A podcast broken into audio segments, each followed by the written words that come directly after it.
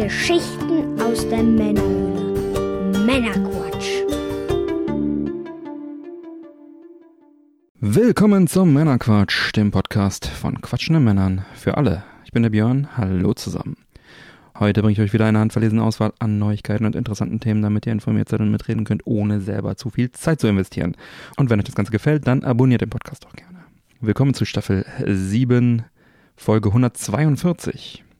Und heute geht es unter anderem um Zelda Tears of the Kingdom, die E3, Lego 2K Drive und einiges mehr.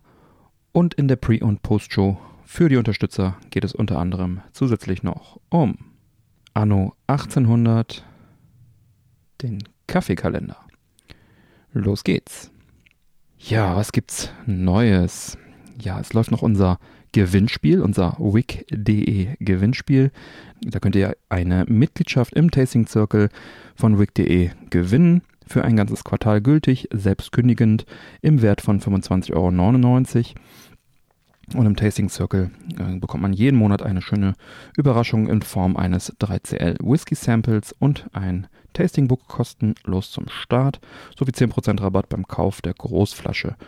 Und wir sprechen genauer über den Tasting Circle in Folge 139 und auch in der nächsten Folge werden wir wieder ein Sample probieren hier im Podcast.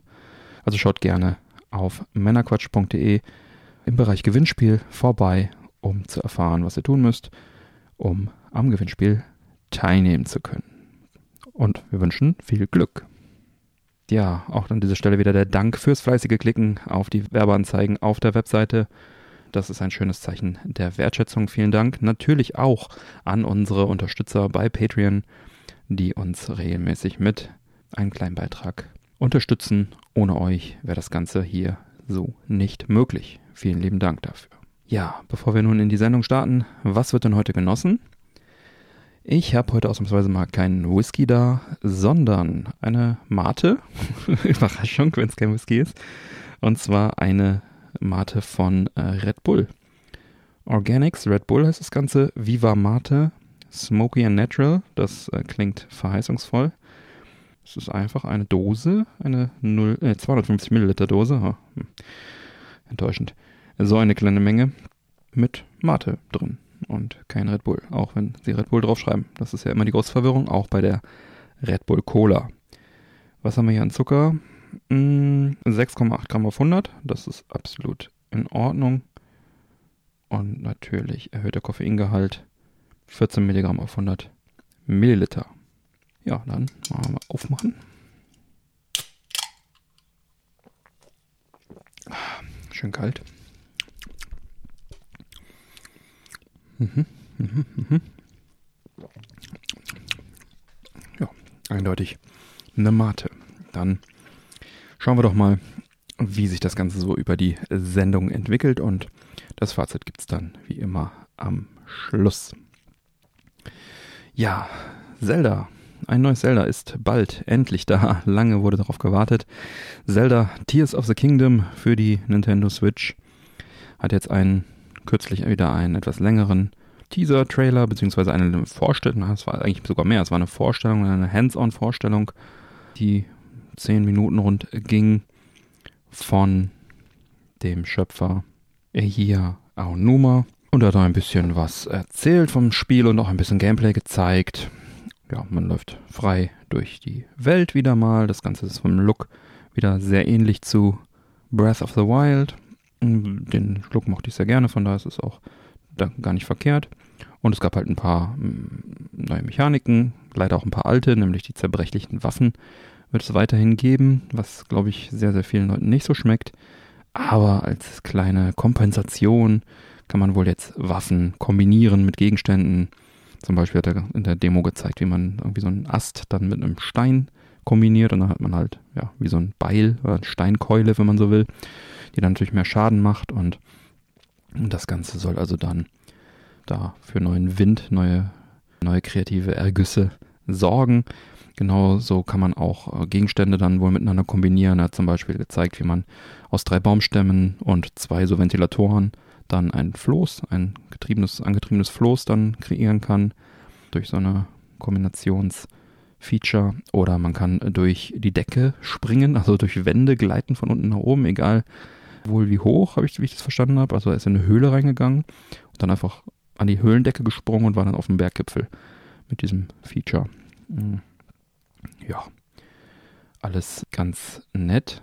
Und ja, das Ganze, wie gesagt, äh, sah doch schon wieder sehr Breath of the Wild mäßig aus. Und ich bin ja eigentlich gar nicht. Also ich Breath of the Wild habe ich geliebt. Ich habe es wirklich sehr, sehr gerne gespielt. Ich habe es durchgespielt. Habe den DLC aber schon nicht mehr gespielt, obwohl ich halt wirklich sehr, sehr viel Zeit im Hauptspiel verbracht habe. Und habe dann gedacht, ja gut, ne, wenn du nochmal Zelda spielen willst, kannst du den DLC immer noch spielen. Aber irgendwie war das Thema so auch für mich durch. Ich meine, klar, ist jetzt auch schon wieder ein paar Jahre her. Verdammt, das ist echt schon wieder ein paar Jahre her. Zeit vergeht so schnell. Ähm, das kam ja auch direkt zum Launch der Switch raus. Ja, aber ich hatte jetzt nicht so das Bedürfnis nach einem neuen Zelda, schon gar nicht, wenn es dann wieder so aussieht wie das alte. Aber ich muss zugeben, als ich mir diese 10 Minuten Präsentation angeschaut habe mit dem Gameplay, hat es mich schon wieder in den Fingern gejuckt. Ne? Diese, diese offene Welt, dieses, dieser Playground, wo man Sachen ausprobieren konnte. Und dann ist mal auch dieses tolle Nintendo-Design wieder, man läuft irgendwie da durch eine Ebene und dann kommt irgendwie was von oben gefallen. Es gibt jetzt nämlich auch so irgendwie so Himmelsinseln ich meine, die gab es wahrscheinlich schon vorher, aber jetzt kann man auch hin. Äh, ähm, dann fällt da irgendwie was runter, wie so ein, weiß nicht, Meteor oder sowas. Und dann will man natürlich gucken, was da runtergefallen und dann ist das ein Aufzug. Ja, also diese, dieses äh, Entdecken, dieses Spielerische, dieses Natürliche, obwohl man eine Open World hat, dennoch irgendwie da so durchgeführt zu werden durch tolles Game Design, das hat mich schon direkt wieder so ein bisschen angefixt und mir direkt schon wieder Lust auf mehr gemacht irgendwie ja, das Spiel kommt jetzt auch schon bald. Ich weiß gar nicht, wann ich das zocken soll, aber es wird auf jeden Fall erstmal gekauft. Am 12.05.2023 soll es soweit sein. Ja, und das ist natürlich dann nochmal ein Riesenknaller.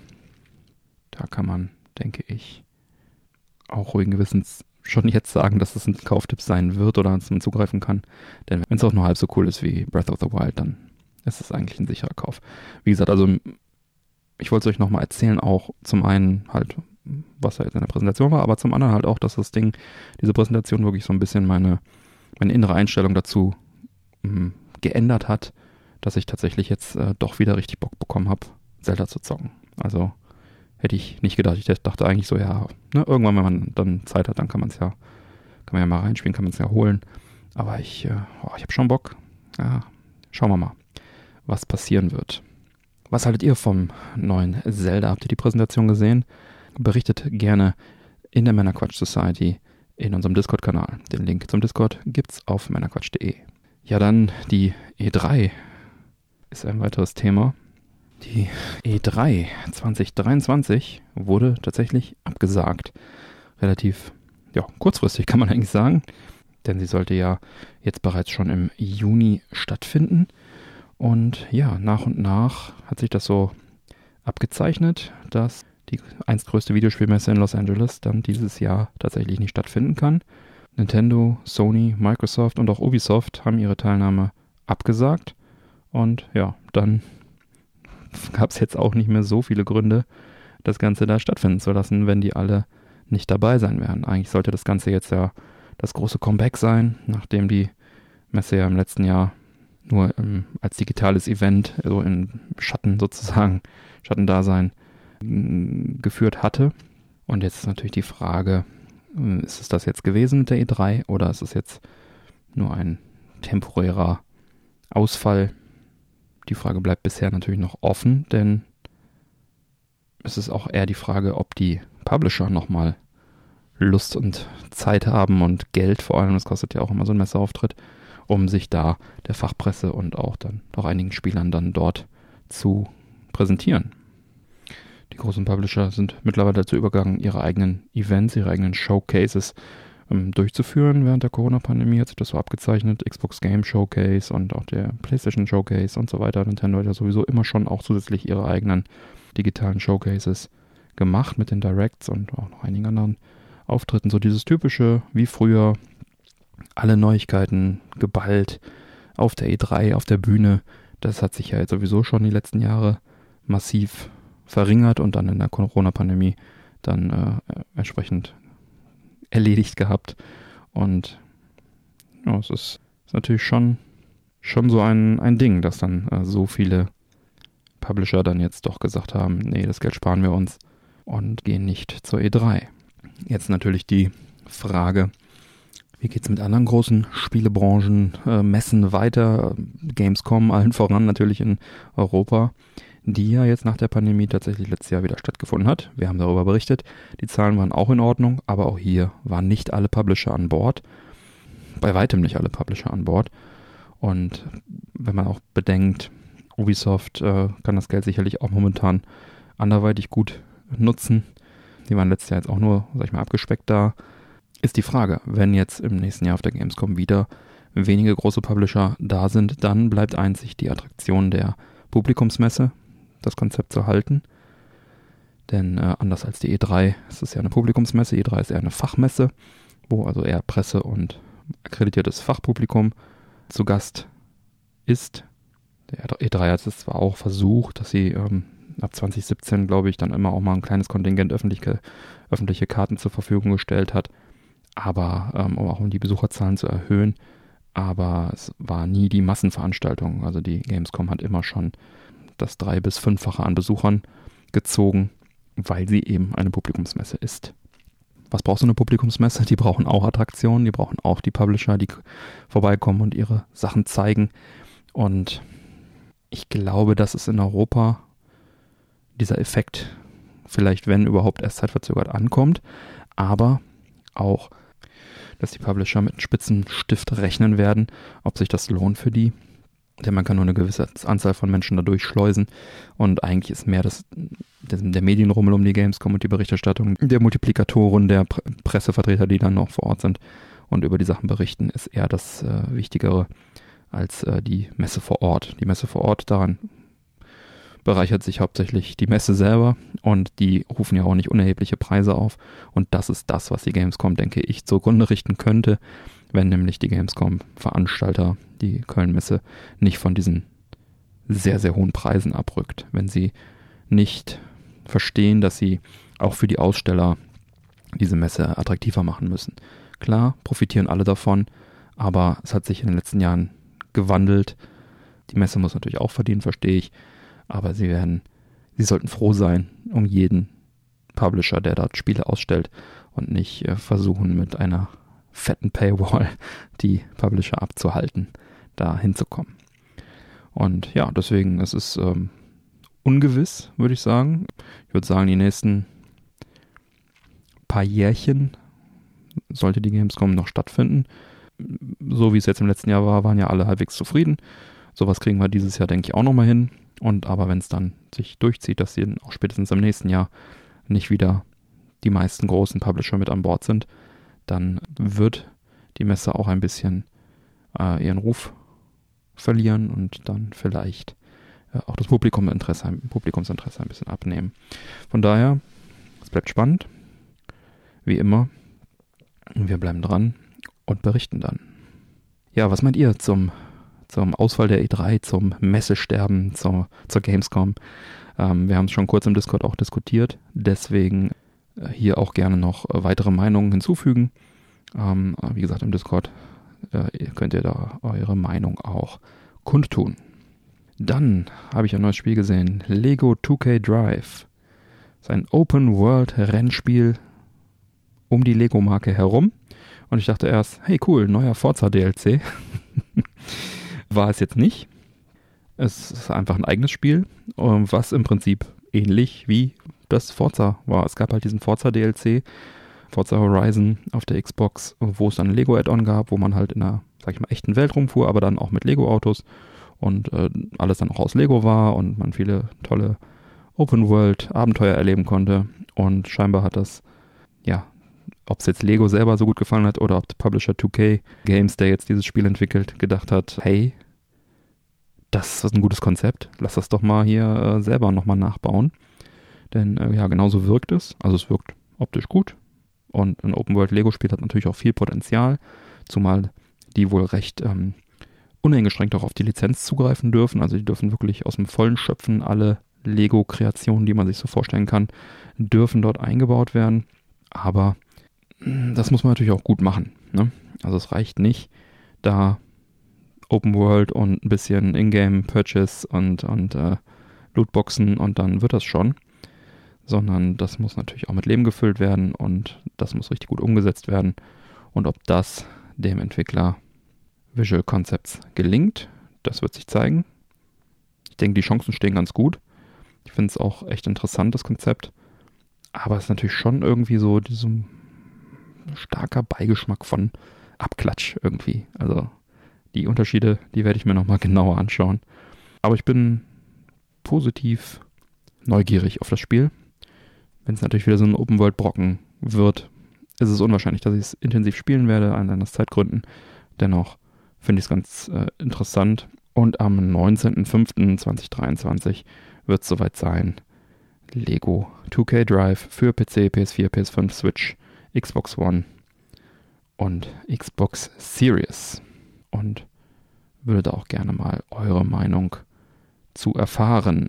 Also lasst uns gerne im Discord in der Quatsch Society darüber sprechen. Dann habe ich hier noch auf dem Zettel Jedi Survivor, ein Spiel, was auch schon verschoben wurde. Es erscheint jetzt am 28. April für PC, Xbox äh, Series und PlayStation 5. Und da gibt es jetzt auch wieder einen neuen Trailer. Und das sieht schon verdammt gut aus. Also das Spiel, ich werde den Trailer mal verlinken, das solltet ihr euch mal anschauen. Ähnlich, ähnlich traurige Geschichte, äh, wie mit vielen anderen Spielen auch, unter anderem, was ich eben gesagt habe mit Zelda und so weiter. Wann soll man all diese guten Spiele spielen? Ich muss den Vorgänger noch spielen. Der ist zum Glück im Game Pass drin. Aber ähm, ja, definitiv ein Game, wo ich mich drauf freue. Neue Geschichten um den Protagonisten Cal Kestis und seine Crew. Kampf gegen das Imperium und mit verdammt geiler Grafik und Star Wars. Und was ja auch die Geschichte ein bisschen voranschreibt und, und dann zum Canon macht. Also das äh, definitiv ein Titel, den man auf dem, auf dem Zettel haben sollte. Und dann wollen wir doch mal feststellen, wie schmeckt denn nun diese Red Bull Organics Viva Mate. Nehmen nochmal einen Schluck.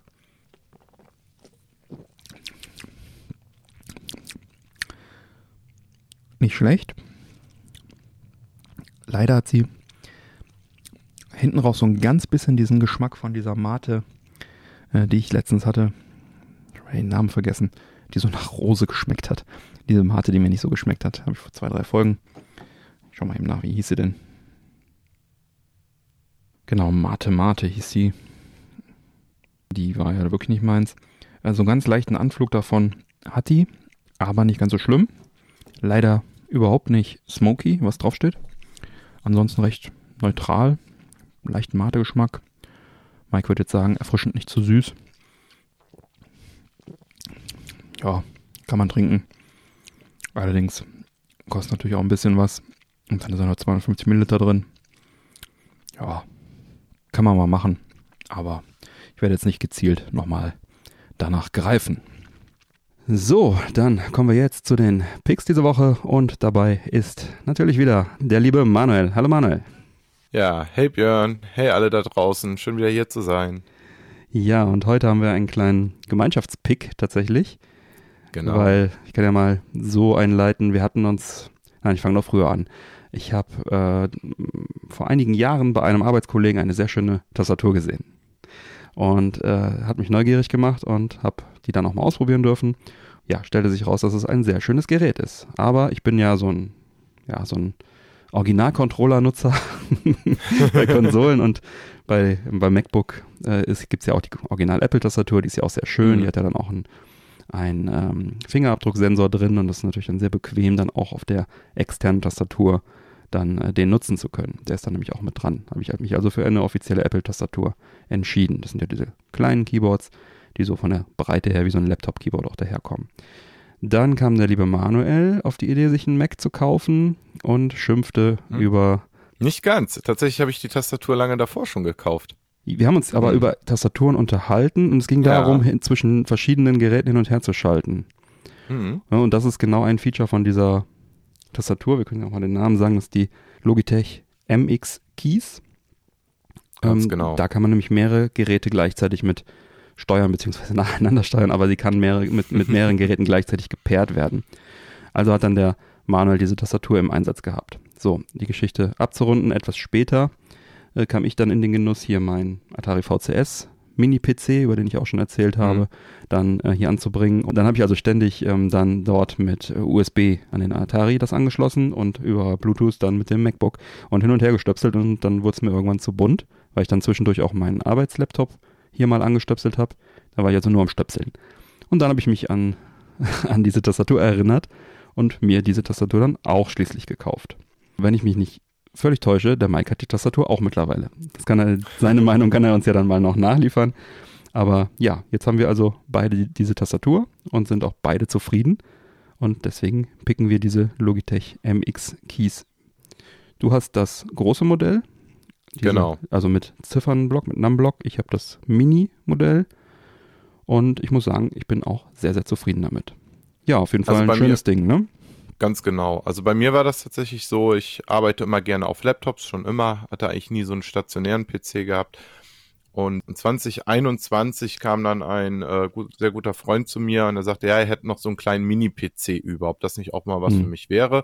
Und dann dachte ich so, ach komm, probier's mal wieder so was Stationäres aus und äh, das Ding kannst du halt schön verstecken, das siehst du dann auch nicht. Und deswegen habe ich mich dann auf die Suche nach einer Tastatur begeben. Mhm. Ne? Und ja, im Endeffekt, man hat dann ein bisschen recherchiert und man kam eigentlich ganz schnell auf diese Logitech, weil ich sag mal, alles, was preislich noch darüber lag, das ist dann mhm. nur noch irgend so ein schöner Schnickschnack für Streamer oder was weiß ich. So für einen normalen Büroalltag war das so, was ich so gelesen habe, halt das Optimum. Mhm. Dass wir dann tatsächlich, dass ich das Ding ja dann später mal für ein MacBook brauche, das wusste ich ja zu ja, okay. halt nicht. Ne? Aber das MacBook ist dann erst, ich, ich muss gerade sagen, überlegen, ungefähr fünf Monate später mhm. kam das dann, ne? nachdem ich dann halt gemerkt habe, ja, komm, ich brauche mal was Frisches hier, mhm. ne? aber da haben wir ja auch schon genug hier ja. im Podcast drüber gesprochen, über meinen Wechsel. Ne? Genau. Und genau, ein Future von dem von der tollen Tastatur ist halt wirklich, dass es geräteübergreifend arbeiten kann. Man kann halt drei Profile speichern, drei Bluetooth-Profile. Genau. Und ich nutze heute tatsächlich auch wirklich drei verschiedene Betriebssysteme. Einmal mhm. das MacBook Air, mhm. einmal meinen alten Windows-Laptop, wenn mhm. ich den auch mal auspacke, schreibe ich trotzdem auch über diese Tastatur und mittlerweile auch tatsächlich über mein ja, ich muss jetzt, muss jetzt aufpassen, dass ich es richtig ausspreche, über das Steam Deck. Mhm. Und das basiert ja schließlich auf Linux. Linux ne? und, ja. Auf, und ja, alle drei Systeme kann ich nur mit dieser einen Tastatur bedienen, indem ich einfach nur auf die Taste drücke und dann verbindet die sich dann mit dem jeweiligen Gerät. Und genau. Das und das ist auch wirklich die Stärke oder das, das tolle Feature. Also es klingt immer so banal, aber wenn banale Dinge gut funktionieren, dann ja. ist es immer, dann funktioniert es wirklich gut und dann ist es die, für mich die Apple Experience ein bisschen. Man hat wirklich drei, drei äh, Buttons oben, die doppelt belegt sind mit F1, F2, F3, die man ja jetzt nicht so häufig braucht. Und äh, um an die F-Tasten zu kommen, muss man halt Shift drücken oder, oder diesen Fn-Knopf da. Und äh, die Funktionstasten so oben sind halt komplett alle belegt, also auch mit, keine Ahnung, Play, Pause, lauter, leiser, also diese Standardsachen, was man so braucht. Screenshot-Funktion gibt es sogar noch. Aber halt auch F1 bis F3 sind die drei Profile, die wirklich da einfach fest gespeichert sind und man drückt dann den Knopf 1. Bei mir ist das mein MacBook Pro, dann der Knopf 2 ist bei mir der äh, Mini-PC slash Atari VCS und der Knopf 3 ist dann der Arbeitslaptop. Und ich wechsle also dann auch wirklich regelmäßig hin und her und das macht auch keine Probleme. Also habe ich das jetzt richtig verstanden? Bei dir sind es jetzt die F1 bis F3-Tasten, die dafür Ganz genau. gedacht sind? Ach so, okay, bei mir sind es Extra-Tasten bei der großen. Ah, die ja genau. Wir sich nämlich äh, rechts neben den äh, F-Tasten. Ah, schön. Dann haben wir schon einen, einen Unterschied auch äh, ausgemacht, genau. genau. Ansonsten, also meine ist wirklich sehr, sehr schön kompakt, also ähnlich wie die Apple-Tastatur, die kleine auch. Es fehlt zwar der Fingerabdrucksensor, aber dann greife ich halt eben kurz nach rechts oben auf, das, äh, auf die Apple-Tastatur und nutze den dafür. Das ist jetzt für mich nicht so ein Riesending. Man kann sie halt mit Akku, der wirklich sehr, sehr lange hält, betreiben. Oder einfach am USB-Kabel, was ich auch einfach streckenweise mache. Wenn ich die lade und vergesse, dann bleibt es halt mal ein paar Tage noch dran. Mhm. Macht der aber auch. Sie ist hintergrundbeleuchtet, was auch ein tolles Feature ja. ist. Also das war mir auch sehr wichtig. Ja, die Beschriftung ist halt auch, sag ich mal, multi. Also man, es gibt verschiedene Varianten, die man kaufen kann. Also auf meiner sind halt auch neben den Apple-Zeichen auch die PC-Zeichen drauf, sodass ich das mhm. Ad-Zeichen dann auch im Zweifel finde. Und wenn ich mal nicht ganz sicher bin, weil vielleicht die doppelte Bezeichnung irgendwie nicht eindeutig ist, dann kann ich ja immer noch auf die Laptop-Tastatur vom Mac spicken und gucken, wo die Command-Taste ist, die jetzt hier nur mit CMD halt abgekürzt ist, zum Beispiel. Oder andere Sachen, die ich vielleicht nicht finde. Aber äh, ja, und die Tasten sind auch so leicht gewölbt, sodass der Finger sich da wirklich so schön äh, drauf ausruhen kann. Alles sehr, sehr angenehm. Das Tippgefühl ist toll, der Tastendruck ist toll. Also es ist wirklich eine richtig schöne Tastatur. Ich bin sehr, sehr zufrieden damit. Ja, zu der Beleuchtung kann ich halt noch ergänzen, dass die sich ja auch bei Nichtbenutzung auch ausschaltet. Mhm. Und wenn quasi sich die Hand ja über diese Tastatur bewegt, dann geht ja auch die Beleuchtung erst mhm, an. Das genau. ist jedes Mal erstaunlich, wie das funktioniert. Ne? Ja. Cool. Toll. Ja, ich finde auch toll, wenn man umschaltet, dass es dann wirklich, ähm, also das dauert eine Sekunde oder so und der hat auch so eine Art Puffer drin, dass du selbst wenn du tippst und der hat sich noch nicht gekoppelt, dass er das, die Buchstaben sozusagen dann nachreicht. Also das ist äh, wirklich ein ein, ein, ein das Switch-Gefühl, ja, du steckst den ins Dock und du kannst weiterspielen. Ja. also es wirklich funktioniert wirklich ja, sehr, sehr gut. Schön. Genau. Also zur Akkuleistung kann man auch sagen, also ich muss da irgendwie nie großartig drüber nachdenken, wie oft ich dieses mhm. Ding geladen habe. Also ich habe jetzt gerade mal nachgeguckt in der Beschreibung, da steht was von, ja, hält bis zu fünf Monate ohne Hintergrundbeleuchtung. Mhm. Also ne, ist natürlich mhm. auch stark nutzerabhängig. Und Klar. also ich, ich glaube, so rein vom Gefühl her habe ich das Ding vielleicht auch erst drei, vier Mal geladen, mhm. komplett aufgeladen. Und ich schalte auch nicht den Schalter aus. Das, der bleibt bei mir einfach ja. immer an. Ich weiß nicht, wie du das ja, machst, mach weil darüber will ich mir auch keine Gedanken machen. Wenn das Ding halt leer ist, habe ich die Kabel in der Schublade, dann schließe ich das an. Aber ja. das passiert so selten. Also die hält echt lange was halt, was halt sehr schön ist bei dem Gerät, du, äh, also es ist, liegt zwar ein Dongle bei, wie wir eben auch nochmal äh, festgestellt haben, aber wir beide benutzen genau. den auch nicht. Warum auch? Nein. Weil die wirklich komplett Bluetooth, also die hat drei Bluetooth-Profile drin und du kannst die mit drei, man kannst die einfach direkt koppeln. Du musst da nicht irgendwas mit Dongeln arbeiten oder so. Und ansonsten steckst du einfach ein, was ist das, USB-C, glaube ich, Kabel ein. Läuft auch.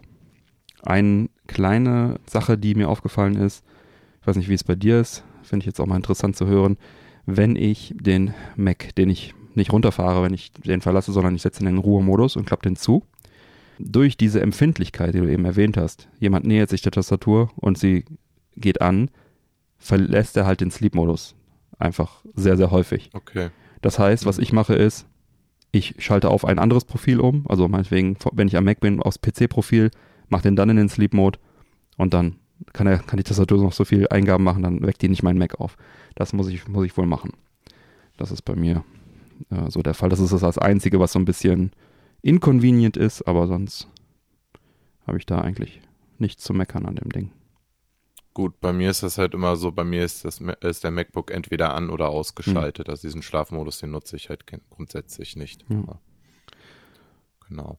Es gibt auch eine zusätzliche Software, das ist, mhm. die nennt sich ja, äh, Logi, ja Logi Options. Die kann man zwar installieren, ist aber jetzt kein direktes Muss. Mhm. Und darüber kann man sich dann halt nochmal die Profile genauer angucken, auch mal Feineinstellungen, was mit den F-Tasten halt passieren soll, ob das jetzt Standardfunktionen haben soll oder nicht. Also da kann man tatsächlich auch noch ein bisschen tiefer eingreifen, wenn man das möchte und halt genau. die Tastatur auch updaten.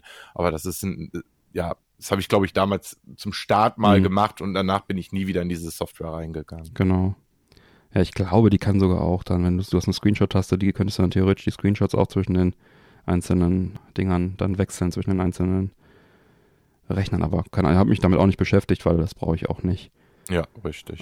Ja, was ich halt sehr schätze an der Tastatur ist halt wirklich dieses, äh, ja, dezente, schlichte Design, ne? Also die ist auch wirklich sehr schmal und mhm. äh, relativ unauffällig dadurch, ne? Es ist jetzt hier nicht so ein großer Klopper. Ja. Schöne abgerundete Kanten, du hast schon vorhin gesagt, ne? Du auch als Apple-Fan. Ja.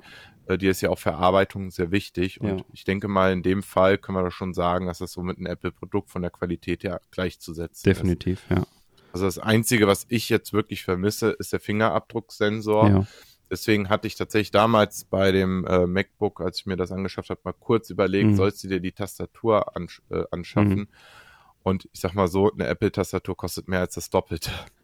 Und nur wegen diesem einen Sensor, ja. das rechtfertigt ja. meines Erachtens den Preis gar nicht. Ja, und du also kannst sie dann auch nur an einem Gerät wieder verwenden. Das ist ja das Ding, warum ich sogar umgestiegen ja, bin von genau. der Apple-Tastatur. Ne? Ich habe die ja. gekauft, die neueste Apple-Tastatur. Und die, Richtig, ja. ne? Also preis-leistungstechnisch wird man hier nichts Besseres bekommen können. Ja, und da sind wir auch schon beim Preis. Also der kostet, ich weiß gar nicht, was der UVP, der reguläre Preis ist. Die wird immer so um die 100 Euro gehandelt. Ich habe jetzt für die Mini 73 Euro bezahlt. Du hast auch ein paar 70 Euro bezahlt, hast du gesagt, ne?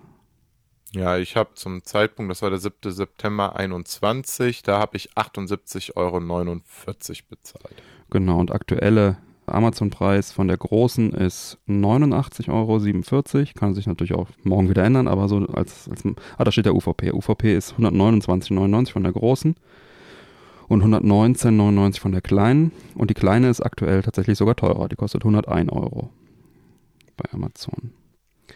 Also um die 100 Euro. Äh, wenn man irgendwas um die 80 bezahlt, ist ein guter Preis. Da sollte man dann bei Interesse zugreifen. Ja, ich bin wirklich sehr, sehr zufrieden. Kann ich nicht anders sagen. Ich sehe gerade auf dem Bild bei Amazon ist bei dir ein Dongle abgebildet, bei mir nicht. Also kann sogar sein, dass bei mir kein Dongle dabei lag. Mhm. Aber weil ich es, wie gesagt, überhaupt gar nicht bin, also ich käme nicht auf die Idee, es zu nutzen. Deswegen. Ich sehe auch gerade, es gibt bei den ganzen äh, Produkten auch verschiedene Dongle. Bei mir ist da so ein Symbol mit so ein, einer kleinen Sonne drauf. Ich ja, meine, das sind die Dongle. Dazu, wenn man dann die passende Maus noch dazu hat. Ähm, ja, das sind. Irgendwas äh, macht das dann. Das ist bei, bei Logitech so, dass du äh, Dongles hast, die du theoretisch mit mehreren Geräten auch pairen kannst mhm. und welche, die nur auf ein Gerät funktionieren. Ah, okay, ja. ja. Ich sehe, es gibt ja sogar so Taschen, die passend sind dafür. Extra viel Tastaturen so. Aber gut, dann schleppt gut, man also schon mal rum. Meine Tastatur, die bleibt halt immer auf dem Schreibtisch liegen. Die nehme ich auch nirgendwo mit. Wozu auch, ne? Wenn du das MacBook dann einpackst, hast du ja schließlich eine Tastatur dran. Ne? Also die ja. ist wirklich für mich jetzt hier gedacht zum Arbeiten und vor allen Dingen auch kabellos, keine Verzögerung. Ja, eine Sache kann man vielleicht noch sagen, es gibt sie in verschiedenen Farben. Also es gibt die auch in Silber-Weiß und in so einem dunkel-silber-schwarz. Ähm, ja, das ist dann passend so ein bisschen auch zu den MacBook-Farben tatsächlich. Das trifft dann auf deine kleine Tastatur zu, die große, die gibt es nur in dieser einen Farbe. Ah ja, okay. Siehst du, wieder was dazugelernt. Ja, gut. Dann haben wir ja den tollen Pick hier schon im Kasten und dann bin ich auch mal auf Mikes Meinung dazu noch gespannt. Die werde ich mal aus ihm herausfordern, wenn er das nächste Mal hier auf den Whisky einkehrt. Dann können wir das noch nachreichen. Und ja, wenn du sonst nichts mehr hast, ich habe nichts mehr. Dann sage ich vielen lieben Dank, Manuel. Ja, sehr gerne. Danke mal. dir. Dann sage ich mal bis zum nächsten Mal, genau. Bis dahin. bis dann. Ciao. Ciao. Gut, dann schreite ich mal zur Abmoderation. Alle Unterstützer bleiben nach dem Abspann noch dran und bekommen dann die exklusive Postshow mit weiteren Themen. Neue Folgen Männerquatsch erscheinen an jedem ersten und dritten Montag im Monat. Alle Links zur Sendung findet ihr auf unserer Webseite. Erfahrt außerdem auf männerquatsch.de im Bereich Unterstützung, wie ihr den Podcast am besten unterstützen könnt. Ich lade euch ein, dort zu schauen, was für euch dabei ist. Es gibt viele Möglichkeiten zu unterstützen. Zum Beispiel könnt ihr für eure Amazon-Einkäufe unsere Amazon-Links auf der Webseite nutzen oder regelmäßig auf die Werbeanzeigen klicken, die sich überall auf unserer Webseite befinden und die Angebote dahinter entdecken.